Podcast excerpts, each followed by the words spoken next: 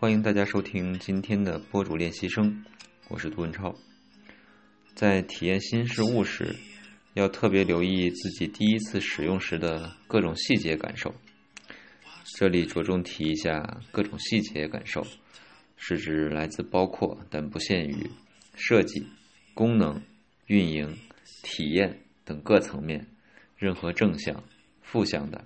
尽可能多的。全面的感受之后，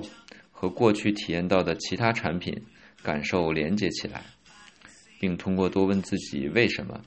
尝试去解读这些感受的来源，寻找隐藏在产品中的共同点，并在自己做产品时能够学以致用，取其精华，去其糟粕，优化其不足。今天的节目就到这里，下期再见。